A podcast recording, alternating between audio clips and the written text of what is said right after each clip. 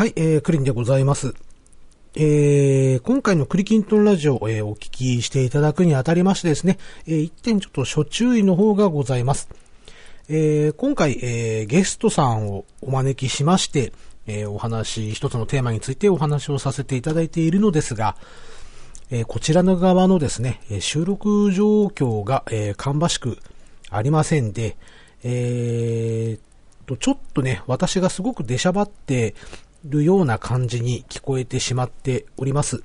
えー、ですので、えー、非常にね、お聞き苦しく、えー、感じられるかと思います。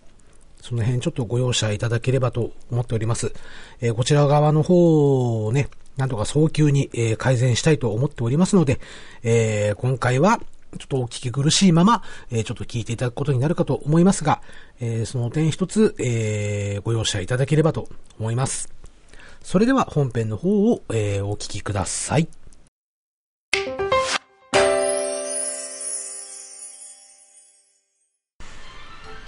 えー、今回のクリキントンラジオ、な、な、なんとですね、えー、初めてのゲストを迎えております。えー、早速ですが、お呼びしたいと思います。えー、ハンドンダ話より、えー、ハルルさんをお迎えしております。えー、ハルル、ハルルさん、えー、よろしくお願いいたします。はい、はい、よろしくお願いします。クリキントンラジオへお越しくださいまして、えー、誠にありがとうございます。で、えー、ハルルさんはですね、えー、現在、えー、ハンドンダ話にてご活躍中のポッドキャスターさんのお一人です。えっ、と、ハンドンデビューされたのは、さ、昨年の冬くらいでしたっけ？そうですね、まあ、そうですよね。はい。うん。で、私も自分のラジオを始めたのが11月の半ばなので、まあ大体そうなると、ポッドキャスターとしては、えー、私とほぼデビューが一緒なんだなぁなんて、えー、ちょっとね、勝手にあの、ずっと親近感を持っておりまして、で、今日はですね、あの、ご一緒できて本当嬉しく思います。で、えー、それでは、はるるさん本日はどうぞよろしくお願いいたします。はい、えー、それではですね、早速ちょっと、えー、タイトルコールに行きたいんですけれども、あの、はるさん一緒にクリキントンラジオって言っていただいてもよろしいですか？ありがとうございます。そしたら、あの、ベタなんですけど、あの、せーのってちょっと小声で言いますんで、あの、一緒に言ってくださるようお願いしますね。はい。それでは参りましょう。せーの。クリキントンラジオ第13回。はるるさんが来たよ。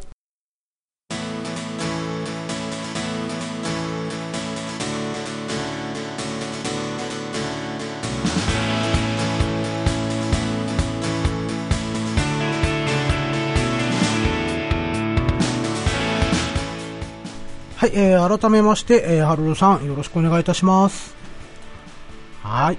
えー、まずはですね、えー、ハルルさんが、えー、この番組、えー、クリキントンラジオにですね、えー、来ていただいた経緯をちょっと紹介させていただきます。えー、前々回の第11回、えー、にてですね、えー、僕が牧原紀之さんのお話をちょっといたしました。で、えー、その回の、えー、最後の方でですね、あるアーティストさんについて、えー、ちょっと話をさせていただきました。で、えー、ハルルさんがその回を聞いてくださいまして、えー、ハッシュタグでですね、えー、ご感想をくださいまして、え、またそのアーティストさんの話にも、え触れてくださいました。で、えそのハッシュタグをですね、え前回の第12回の放送内にて、え紹介させていただいた際にですね、えどさくさんに紛れて、えーハルルさんに向かってね、え一緒に喋りませんかなんていうオファーをしてしまったんですね。で、えー、そしてそのオファーに見事答えてくださいまして、えー、ハルルさんが、えー、お越しくださったということです。えー、まずはハルルさん、私の無茶ぶりに答えてくださりまして、えー、本当にありがとうございます。えー、私もですね、初めてちょっとゲストさんの方を迎えているような状態ですので、えー、失礼がないかすごく心配なんですけれども、えー、何かあったらちょっと遠慮なくおっしゃっていただければと思います。はい。ただですね、えー、では今回ですね、えー、ハルルさんに来ていただいて、えー、お話しさせていただくアーティストの方を発表させていただきます。グレイ。ということで、えーと、グレイさんの話をですね、ハルルさんと一緒に、えー、楽しくお話しさせていただきたいと思います。えー、まずはざっと、えー、グレイについて、えー、ウィキペディアより抜粋してお話をさせていただきます。すいません、ハルルさん、ちょっと長くなりますので、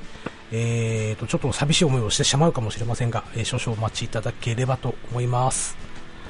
はい。グレイは、えー、日本のビジュアル系ロックバンド。1994年にメジャーデビュー以降、日本における歴代 CD アルバム売上枚数第3位の記録を持ち、ライブの動員数などにおいても記録を樹立してきました。1988年に北海道函館市で拓郎とテルを中心にバンドを結成し、後に現在のメンバーである久志と二郎が加入。1994年にインディーズのエクスタシーレコードからアルバムハイとダイヤモンド、えプラチナムレコードからシングル RAIN の同時発売でデビュー。1996年発売のセカンドアルバム BEAT out が初のオリコンチャート1位になると、同年発売のサードアルバム、B ラブドでミリオンセラーを達成。中でも1997年に発売した初のベストアルバム、 REVIEW BEST OF GLAYはオリコン年間チャート1位を獲得。累計売上枚数は480万枚を超え、当時のアルバム売上日本記録を更新するなど爆発的な人気を得ました。これまでにアルバム5作品がミリオンセラーとなっており、うち4作品はダブルミリオン。シングルでは1997年発売の11枚目のシングル、唇が初のオリコンチャート1位となり、同年発売の12枚目のシングル、However でミリオンセラーを達成したほか、1998年発売の13枚目のシングル、誘惑がオリコン年間チャート1位になるなど、これまでにシングル6作品がミリオンセラーとなっております。2018年現在、オリコンの集計による CD 売上総売上枚数は3800万枚を突破し、えー、これは日本歴代8位ですね、えー、1996年リリースのグロリアス以来2017年まで22年連続オリコン週間シングルチャートトップ10入りを果たしている。えー、これは日本歴代2位タイとなります。えー、またですね、シングル、アルバム、えー、ともに1990年代、2000年代、2010年代と3つの年代でオリコン1位獲得など根強い人気を誇ります。平成で最も歌われた歌手ランキングでは第4位。えバンド結成時から行っているライブ活動はメジャーデビュー後もライブハウスやスタジアムなど様々な会場で開催しており、1990年に幕張メッセ駐車場特設ステージで開催したグレイエキスポ、えー、99サバイバルは、えー、単独アーティストによる有料ライブの世界記録となる20万人を動員し、社会現象ともなりました。1999年の千葉幕張でのライブ以降も、グレイエキスポと題し、2001年には、えー、2日間で、えー、東京を10万人、えー、北海道は、え、1日で10万、10万人、え、福岡でも1日10、1日8万人ですね、こちらはね。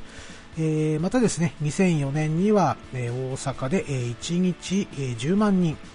2014年にも、えー、宮城で、えー、1日5万5千人を動員したと、えー、また日本国外でもライブを開催しているというところが、えー、経歴となります。えー、ということですね、えー、読むだけでちょっと、えー、疲れるぐらいですね、ずいぶん立派な 経歴だったり、えー、するんですけれども、えー、まあそんなね、えー、グレーの曲だったりとかですね、えー、と、あと活躍だったりとか、ね、えー、みな、皆さん、あの、聞いてくださってる皆様方もよく知ってるかと思います。で、えー、お待たせしました、ハルルさん。あの、グレーを知ったのは、大体どのぐらいだったりとかって、えー、思い出なんかはありますか？思い出というか、うん、やっぱりビジュアル系だったんで、うん、その、テルさんとかジローさんとかかっこいいから始まって、大体グロリアスあたりとは思うんですけど、グロリアスというと、うん、うん、8枚目のシングルですね。で、えーと、実はですね、僕も最初にグレーを知ったのは、あの、グロリアスでして、で、ダウンタウンが司会していたヘイヘイヘイで初めて聞いて、もうこの曲いいなーなんて覚えたいなーなんて思って聴き始めたのがきっかけでした。で、まあ、あの、ちょっと自分の声質にね、あの、テロさんとちょっと合いそうかななんて、ちょっと、えー、調子乗ったこと思ったりしたんですけれども、で、まあ、あの、キーがね、ちょっと合いそうかなとか、カラオケで歌えたら楽しそうだななんて思って、えー、ちょっとそんな感じで思っておりました。で、えーと、グレー、グレーじゃないや、ごめんなさい。えーと、グロリアスの次に、えー、シングル出したのが、B ラブドなんですね。で、ここでもう、うん、僕なんかはグッとグレーの世界観に引き込まれて、で、さらにその後に出す However で完全に信者と化してしまいまして、うん、というのがちょっとね、すいません、また僕の話になっちゃったんですけれども、ええ、やっぱりあれですか、あの、てるさんとか、ジロ君、やっぱ男前って感じですか？うん。そうですね。そうですね。ジロー君なんかすごい人気あったりしましたよね。ジローあ、そうそうそう、可愛いって感じでした。うん。って感じでしたよね。そうですよね。テルさんだってなんだかんだ言ってね、奥さんはパフィーですしね。いろいろありましたけど。ね、はい、えーと、そんな中ですね、えっ、ー、と、まあ、先ほどおっしゃっていただいたようにビジュアル系として出てきたグレーなんですけれども、えっ、ー、と、音楽は確かにね、ロックテイストで、あの、ツインギター全開のすごいかっこいい、えー、音の仕上がりになっている曲が多いかななんて思うんですね。ただ、まあ、あの時折発表されるバラード系だったりとか、えーまあ、ちょっと静かな曲とかメッセージ性の強い曲なんかですと特に本当にあの歌詞がいいなーなんて素敵だなーなんて僕なんかちょっと思ってるんですけれどもあのずっと2人で、えー、なんかはねあの結婚式なんかでもよく使われるほど有名になったかななんて思うんですけれどもあのー、うん、うん、あどうぞどうぞ、はい、いやこの曲で、なんか、てるさんのお姉さんが結婚するときに、なんか書いた曲っていうのあ、そうなんですか。ああ、ね、それは知らなかったですね。ちょっとグレーのファンを名乗っていたのがちょっと恥ずかしいぐらい、うん、えー、そんなちょっと、えー、そういう裏話があった。で、実際結婚式でなんか、うんうん、テルさんと拓郎さんが演奏したとかっていう読んだ。なんかすごいあれ貴重なシーンですね、それね。ね。すごいですよ。そうですか。そっか、そっか。大体あの、ずっと二人でなんかはね、結構女性が好きな曲のイメージが、うん、ね、多くて、よくね、あの、うちの奥さんとかですね、あと奥さんの友達なんかも、もうこの曲いいよねなんつってキャキャ言ってた記憶があるんですけど、やっぱハルルさんもあれですか、お友達なんかとこうお話しするときに、やっぱそういうお話とかしたりするんです？この曲の声、うん、そうですね。歌詞がいいよね、みたいな。うん、うん、うんですね。すいません、なんか無理やり言わしちゃってる感じで。で、えーと、すいません、またちょっとね、僕得意のエピソードトークになっちゃうんですけど、えっと、はい。で、先ほどあの、ウィキペディアから話をちょっとね、えー、紹介させてもらった際に、えー、2001年のグレイエキスポという冠のライブで、えー、北海道で10万人というふうに紹介させてもらったんですけど、えっ、ー、と、え、僕とね、はい、うちの奥さん、その10万人の中の、えー、10万分の1になってる、で、10万分の2になってるんですね。あの、ライブに行ったんですよ。えー、で、はい、まあ、ちょっとね、えっ、ー、と、会社の先輩に、あの、グレイ大好きな人がおりましてですね。で、ちょっと急遽行けなくなっちゃったんで、その、行って、行くなんつって譲ってもらったんですね。ただ、時期が悪かったのが、そのライブまであと2週間っていう時期で、で、ちょっと慌ててですね、宿だったり、飛行機だったりとか全部手配したんですけども、うん、で、まず札幌のホテルが抑えられなくて、えー、小樽だったりとかですね、で、あと、飛行機が、あのー、本当は朝乗ってきたかったんですけど、もう全部抑えられちゃってて、うん。もうお昼到着しか手配がつかなくてですね。でライブって何時からだった、ね、さっきちょっと、記憶だと2時3時の記憶だったんですけど、さっきちょっとね、あの、検索してみたら4時からだったんですね。うん。それでもね、なんか、もう着いたら始まってたんですよ。うんうん。あの、札幌からバスに乗って石狩市青葉公園っていうところでやってたんですけども、うん。もうね、あの、セットリスト見たらもう3曲ぐらい、いや、実は始まってたり。しましてですね。で、まあ帰りもですね、もう、あ、終わったと思って、慌ててこうバスに乗って、ちょっと札幌に行かなきゃいけなくて、で、まあ、すぐに、うん、バスに乗ったんですけどね、あの後で DVD、まあ、あの発売されたんで買ったんですけど、それちょっと確認したら、アンコールやってたっていうね、なんか結果的にすごい損した気がしたんですけど、うん、なんだかね、あのまあまあ、でもまあ、貴重なね、その経験させてもらったというところで、まあいいかななんて思ったんですけどね。うん、で、まああのそのライブの、まあ、一番の思い出なんですけれども、まあそのまあ、北海道の広大な大自然の中ですね、でまあ、初めてこう地平線とかを見れたような感じだったんですよ。で、えー、そこにね、夕日がゆっくりとこう沈んでいくんですけど、この夕日をこう聞こえた時いや、夕日を迎えて、えー、後ろに流れていた曲が、あの、ハウエバーでして、うん、で、うん、なんかね、すごく、この、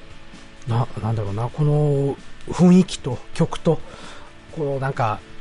ライブに来てるっていう高揚感とかすべてこうごっちゃになりましてですね、なんかこう思わずこう、うるうるっとこう涙がこう出てきまして、で、隣にいたね、まだ、まだ結婚前の奥さんだったんですけども、が、に発見されましてね、泣いてんの？みたいな、すっごい馬鹿にされた記憶がありましてですね、あの、未だにそうやっていじられるんですけど、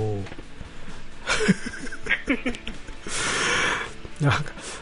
その、な、なんていうんですかね、その、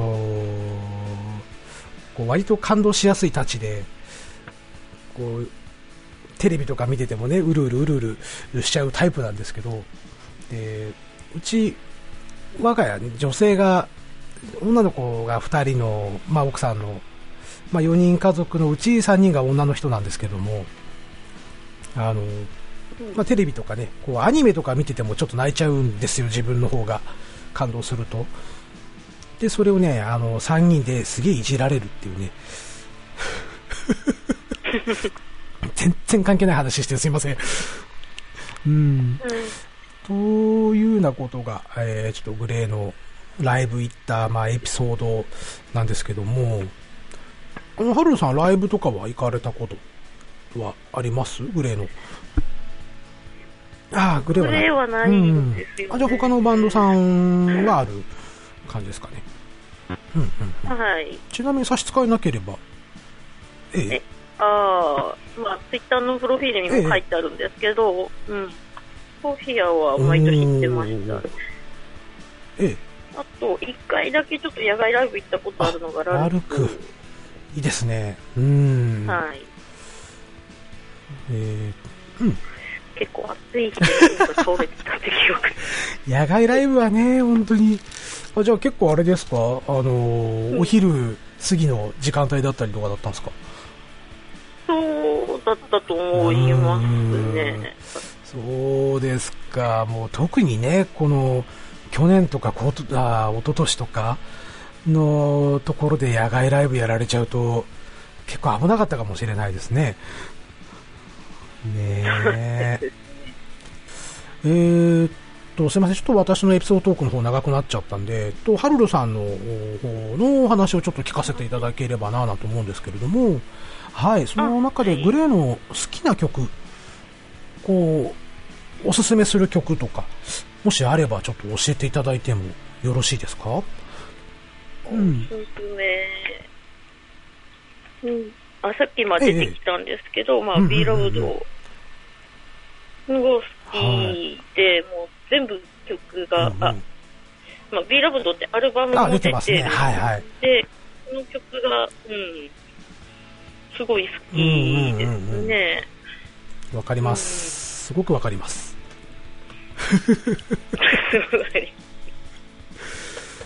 うんうん。で、今アルバムの話出てらっしゃいましたけど、結構あの、B ラブドのアルバムって、はい、結構ファンの間でも結構根強い人気があるじゃないですか。うん、ああ、ごめんなさい。うん、あるんですけど、ね、その中で、例えば、B ラブドのアルバムの中で、こう、ハロルさんが、この曲いいよっていう曲あったりします？うん。まあ、春を愛する人はもう名曲ですよね。で、ね、カーテンコールと、うんうん、あと個人的に、 Lovers change fighters, cool っていう曲、面白いですよ。そうですね、今、全く噛まずに言えましたね。言いましたね。うんうん。今ちょっと、あのー、ウィキペディアを見てるんですけどね。今の、えーはいはい、 Lovers change fighters, cool なんですけども、えっと、うん、 JIRO 君がなんかコメントを残しておりまして、はい、インディーズの頃からやってた GLAY の流れがある96年型の曲と、なんかすごいお気に入りっていうふうに書いてますね。うんうんうん。結構アップテンポな曲で、うん。うん、そうですね。まあ、拓郎さん、うん。あ、そうそうそうそう。えっ、ー、とね、拓郎さん曰く、倦怠期を迎えた恋人たちに送りたい曲と。は いちょっと今ね、パッと出てこないんで、また今度しっかり聞きます。あ、うん。えっ、ー、と、そうしましたら、あと、先ほど出ました、春を愛する人。うん、なんかも結構人気がある曲だと思うんですけど、はい、うんうん。そうですね。うん、唇のカップリングにも収録されたというふうになってますね。ああ。うんうん。唇とか弱とかも、あの辺もカラオケでそうですね、盛り上がりますよね。うん。そうですね、盛り上がりたいときにいいかな。うんうん、あと、バラード系だと、はいはい、うん。まあ、さっきのずっと二人でも好きなんですけど、うんうん、ラブとか、はい。うん、いいですね。ねこういうことはもう結構割と幅広くですよね。今聞いた感じですと、アップテンポの曲から、バラードの曲からっていう。うん、そうですね。勢いよく歌いたい時と、うん、うん、静かに歌いたい時、静かじゃないけど。はい、ありますよね。もうね、今聞いてるだけで、その、この曲って言った時に、後ろでね、この該当する曲をすごい流したい 感じでいっぱいなんですけど、もうね、ポッドキャストじゃ著作権ある曲がちょっとかけられないのがね、すごい残念だななんて思うんですけれども、ねえ。ですね。特になんかあのー、例えばこういう歌詞が好きだよとか、なんかあったりします？うん、まあ、春の、春を愛する人の歌詞。ああ、ええええ。うんうん。うん。と生きていくというか。いいですね。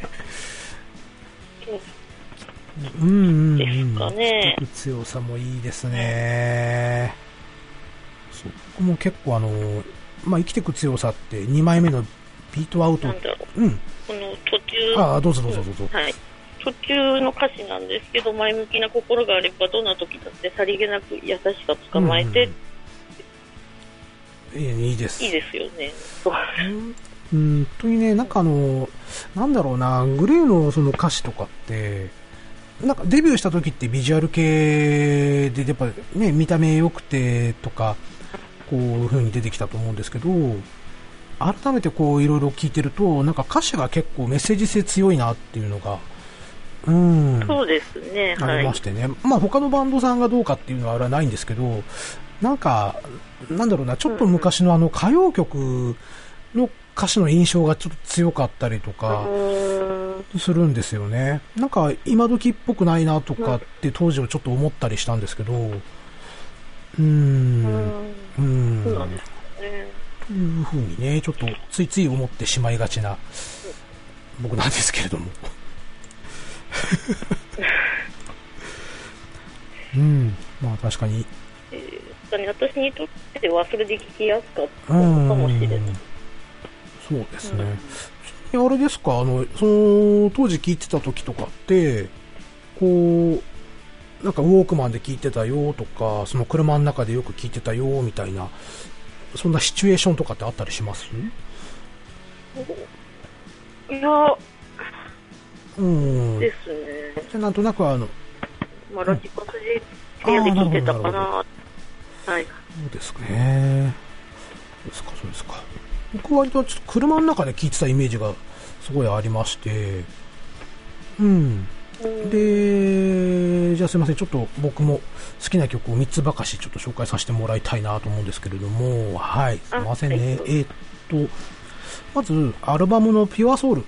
というアルバムがありまして、えー、そこのですね、I'm in Love という曲。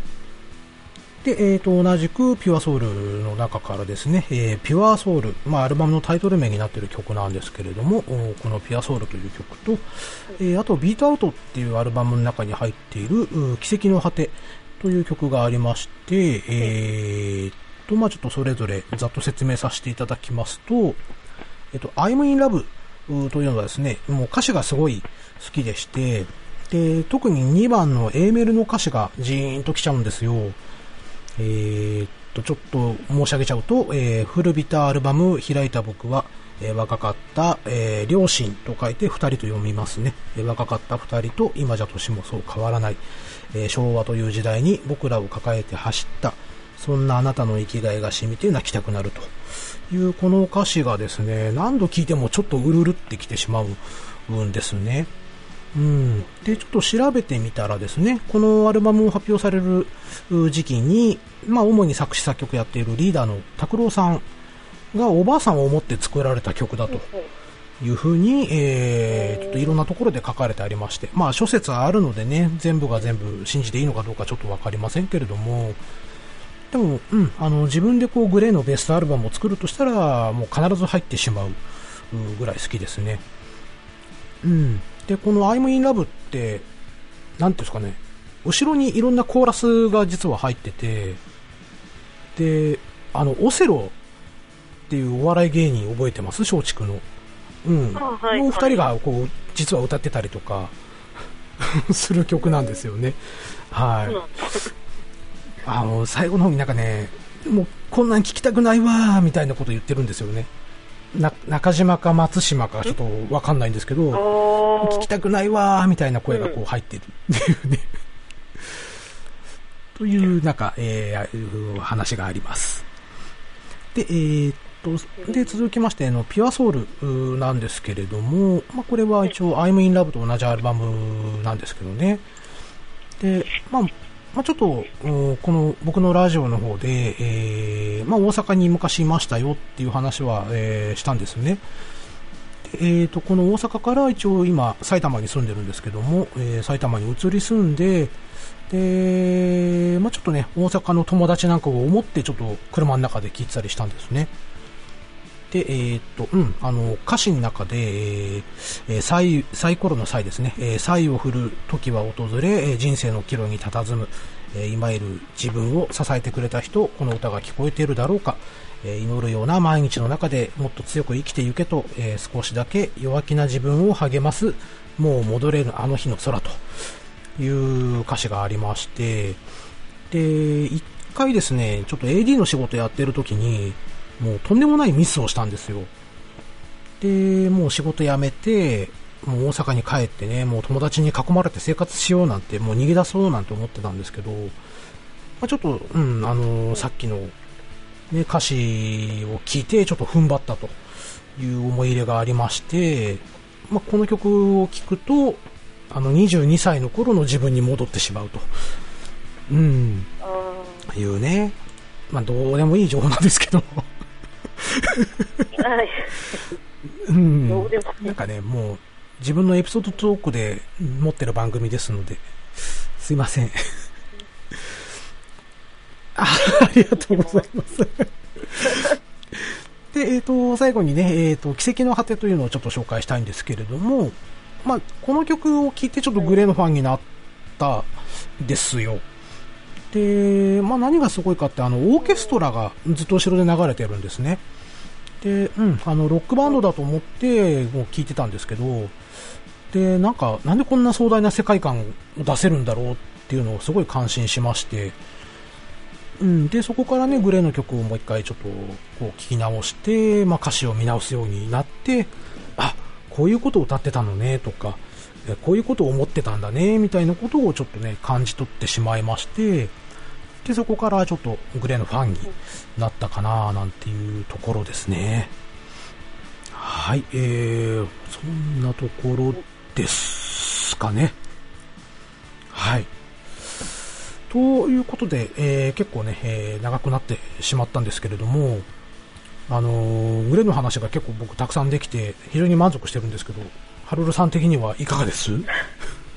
もっともう、うん。あ、ですね。もっとこれこれについてこう喋りたいみたいのが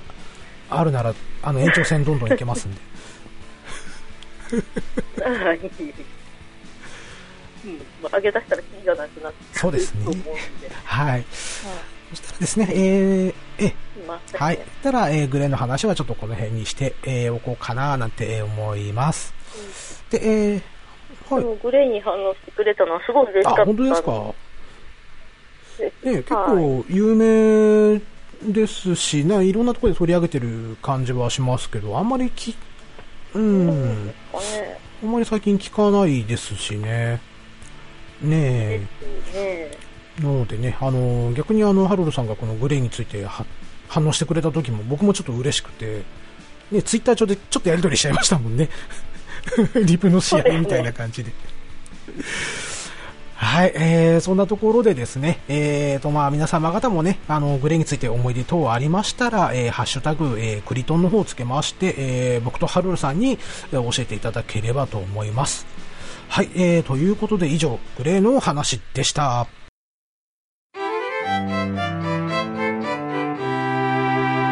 クリトン。すいません、ハルルさん。もうちょっとお付き合い願いたいなと思いまして、えー、ちょっと残っていただいたんですけれども、えー、引き続きハルルさんにゲストとして残っていただいております。で、えー、実はですね、ハルルさんと僕はですね、共通点が一つございまして、えー、それは何かと言いますと、えー、ドラゴンクエスト10のユーザーであるということですね。で、せっかくなので、えー、ドラクエ10の話もね、ハルルさんとできればいいなぁなんて思いまして、で、ちょっとね、あの、憧れだったんですよ。ちょっとユーザーさんとお話をしたいっていうのがね。で、まあ、どういうところからこうお話しさせていただければいいかななんて、ちょっと探らせていただければなんて思うんですけれども、はい。で、ちょっと10個ほどね、質問を考えてきましたので、あの、答えられる範囲で構いませんので、教えていただくことってできますか？あ、すいません。ありがとうございます。それではですね、えっ、ー、と、当たり障りないところで、えっ、ー、と、いつ頃から始められました？多分、3年、3年前ぐらいかな、4年。経ってないと思うんですけど、はい、今、子供が小学校2年生なんですけど、えー、2年生の娘がいるんですけど、はい、うん、その子が年年中ぐらいからやってるんですかね。なるほど。あ、ちなみにあの、えー、っと、やってる媒体？あの、Wii U だったりとか、パソコンだったりとかってあると思うんですけど、あ、パソコンでやられてると。はい、ありがとうございます。はい、えー、っと、ちなみに種族の方は、何でやられてあ、いいですね。じゃあ、あの、あれですか、アイコン、ツイッターのアイコンがもうハルルさんの、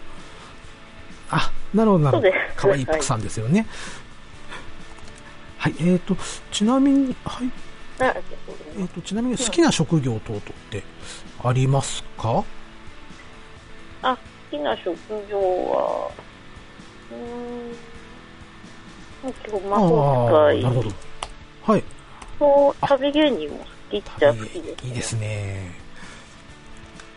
はい、えっ、ー、と、ちなみに職人とかってやってらっしゃいますか、はい、僕には今、財布、今っていうかずっとですけど、ええ財布、ぶっちゃけ儲かってますああ、でもそこまで失敗しなければ儲かる職ではあると思う。今あんまり金額やってない。なるほど。えー、ちょっと次の質問がちょっと難しいかなと思うんですけれども、例えばルーティーンといいますか、その、まあ、インして、こう、ゲームを始めるにあたって、なんか決まってることってあります、はい。まあ、ちなみに僕の場合なんですけど、まあのーはい。住宅村が、え自分のキャラが5キャラ分いるんですよ。なので、えっと、その5キャラ分の水まきを必ずするっていうのが僕のルーティンなんですけど、うん。もなんかそういったような、こう決まってることみたいなのってあったりしますかね。う私はサブ作ってるもののあんまり動かしてなくて、もう春だけなんですけど、大体インするのが。で、時間ないときはもう、ええ一回やって、うん、終わるって形もあれば、あ、でも、インインしてまあ、はい必ずまあ、一応挨拶だけ、チームとグループ、まあチームだったりフレンドさんだったりっていうところですかね。ええええそうですね。うん。とりあえず挨拶してインがやって、周到罰もまだだと周到罰を。ね、忘れがちですもんね、周到罰ね。ね ですね。で、まあ、さらに時間があったら試練やってしまって、うんで、なんかはい。ですね、あと、まあ、クエ進めなきゃと思い、うんうん。クエストとかですね。ストーリーが中途半端。いやいやいやいや。そんなことないですよ。うん、はい、ありがとうございます。えっ、と、ちなみに、好きなコンテンツなんかってあったりします？もうすごい幅広くていいんですけど、うん。例えば、あの、プレイベに遊びに行くの好きですとか、あの、ドレア考えたりするのも好きですとか、なんかこう、ええ。ツ、それはもう、うん、プレイブも。ああ、なるほど、なるほど。ねあと、まあ、うん、サブプレも好きっちゃ好きなんですうんうん、なるほど。じゃあ、逆にですけど、この嫌いなコンテンツってあったりします、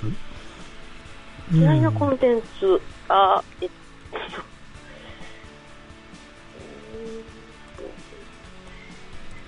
えーんなんだろう。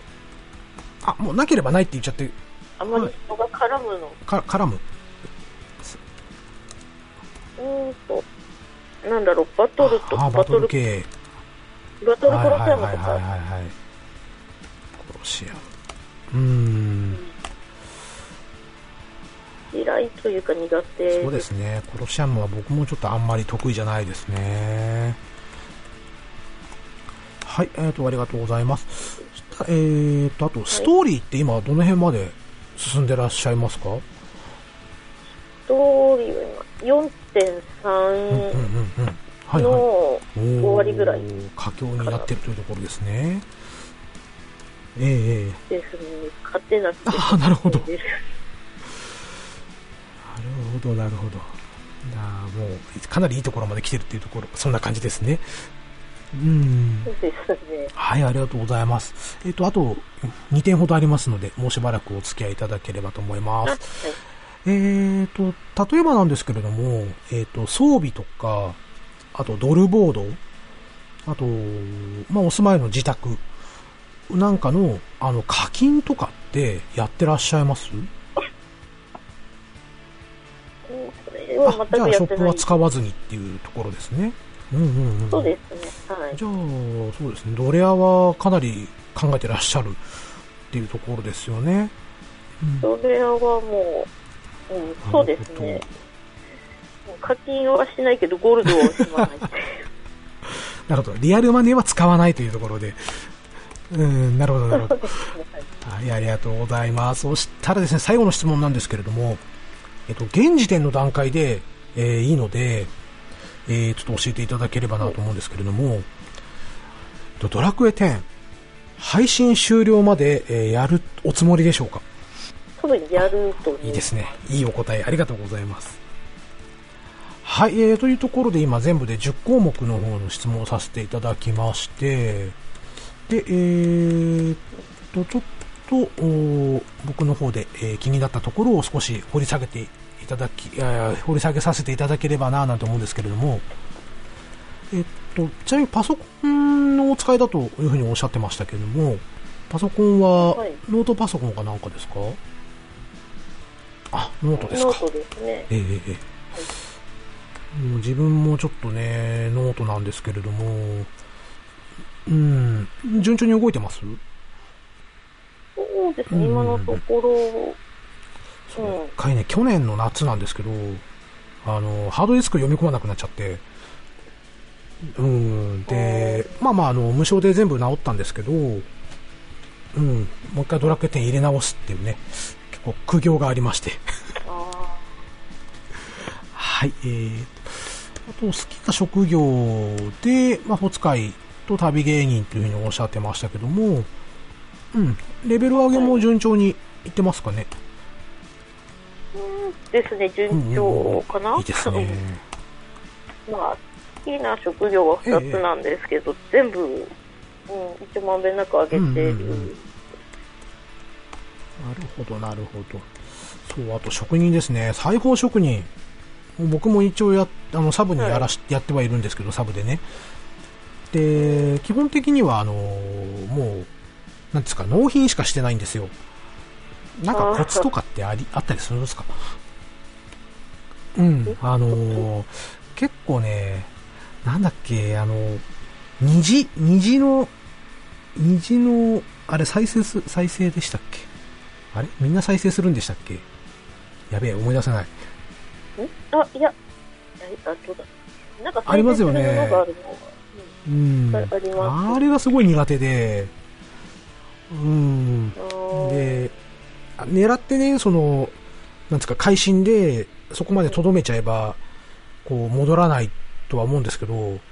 うん、それをね、うん、向きになってやってると、もうあの、コマンドが残ってなかったりとかして、あ、やべえって そういうのがあったりするんですよね。本当にね、裁縫職人、全然あの儲からないんです、僕やってるんですけど、あの今度ちょっとコツを教えていただければと思います。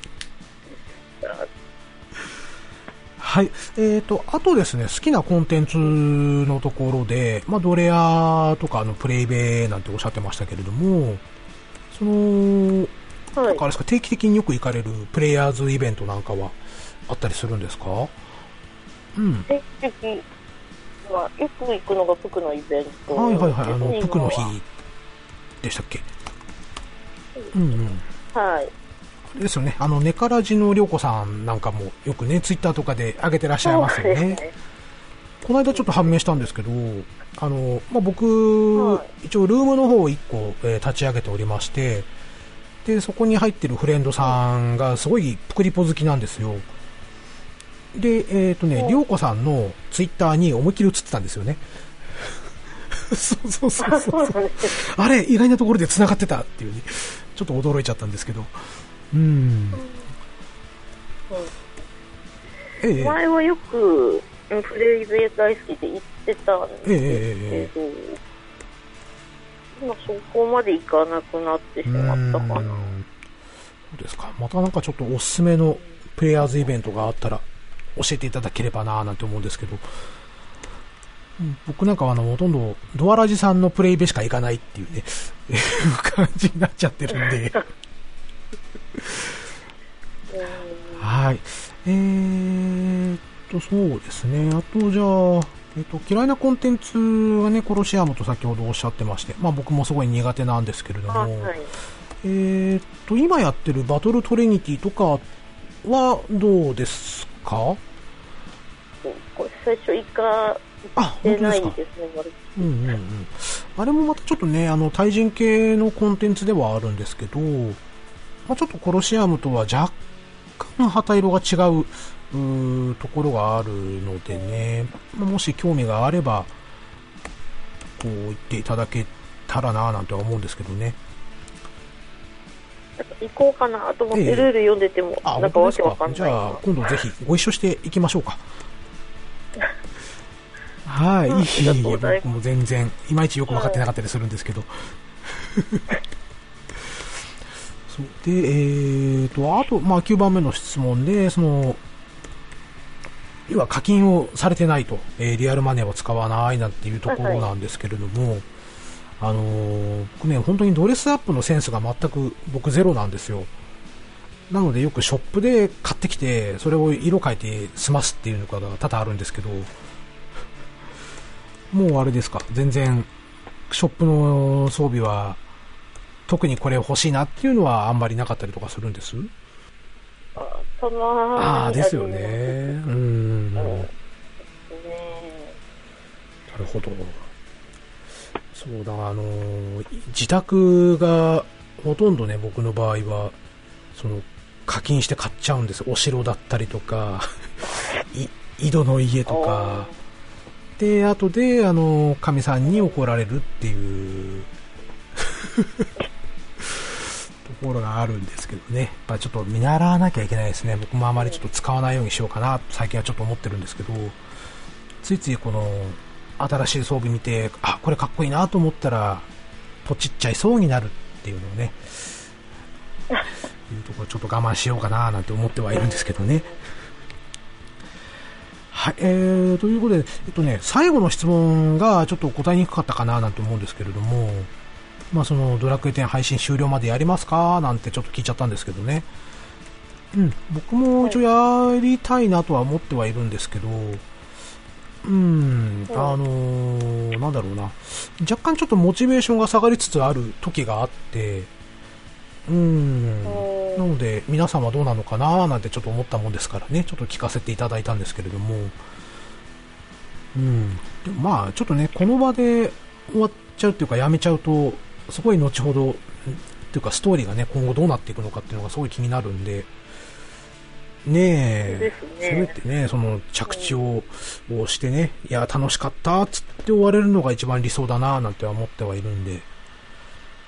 はい。そうですね。はい。というところでですね、えー、いろいろちょっと聞かせていただきまして、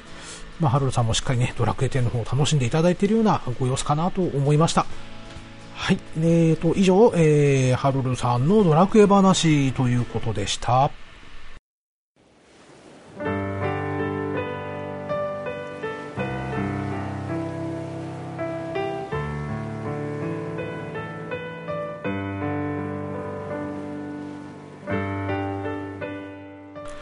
はい、えー、それでは、えー、エンディングとなります。えー、まずはですね、ハルルさんお疲れ様でした。はい、えっ、ー、と、いかがでしたかね？あの、お一人で番組に出られるのはおそらく初めてなのかななんて思うんですけれども。うん、うん、そうですね、初めてというか、うん、まだハバナに、ね、参加させてもらって間もないっていうか、何ヶ月しか経って、うんうんうん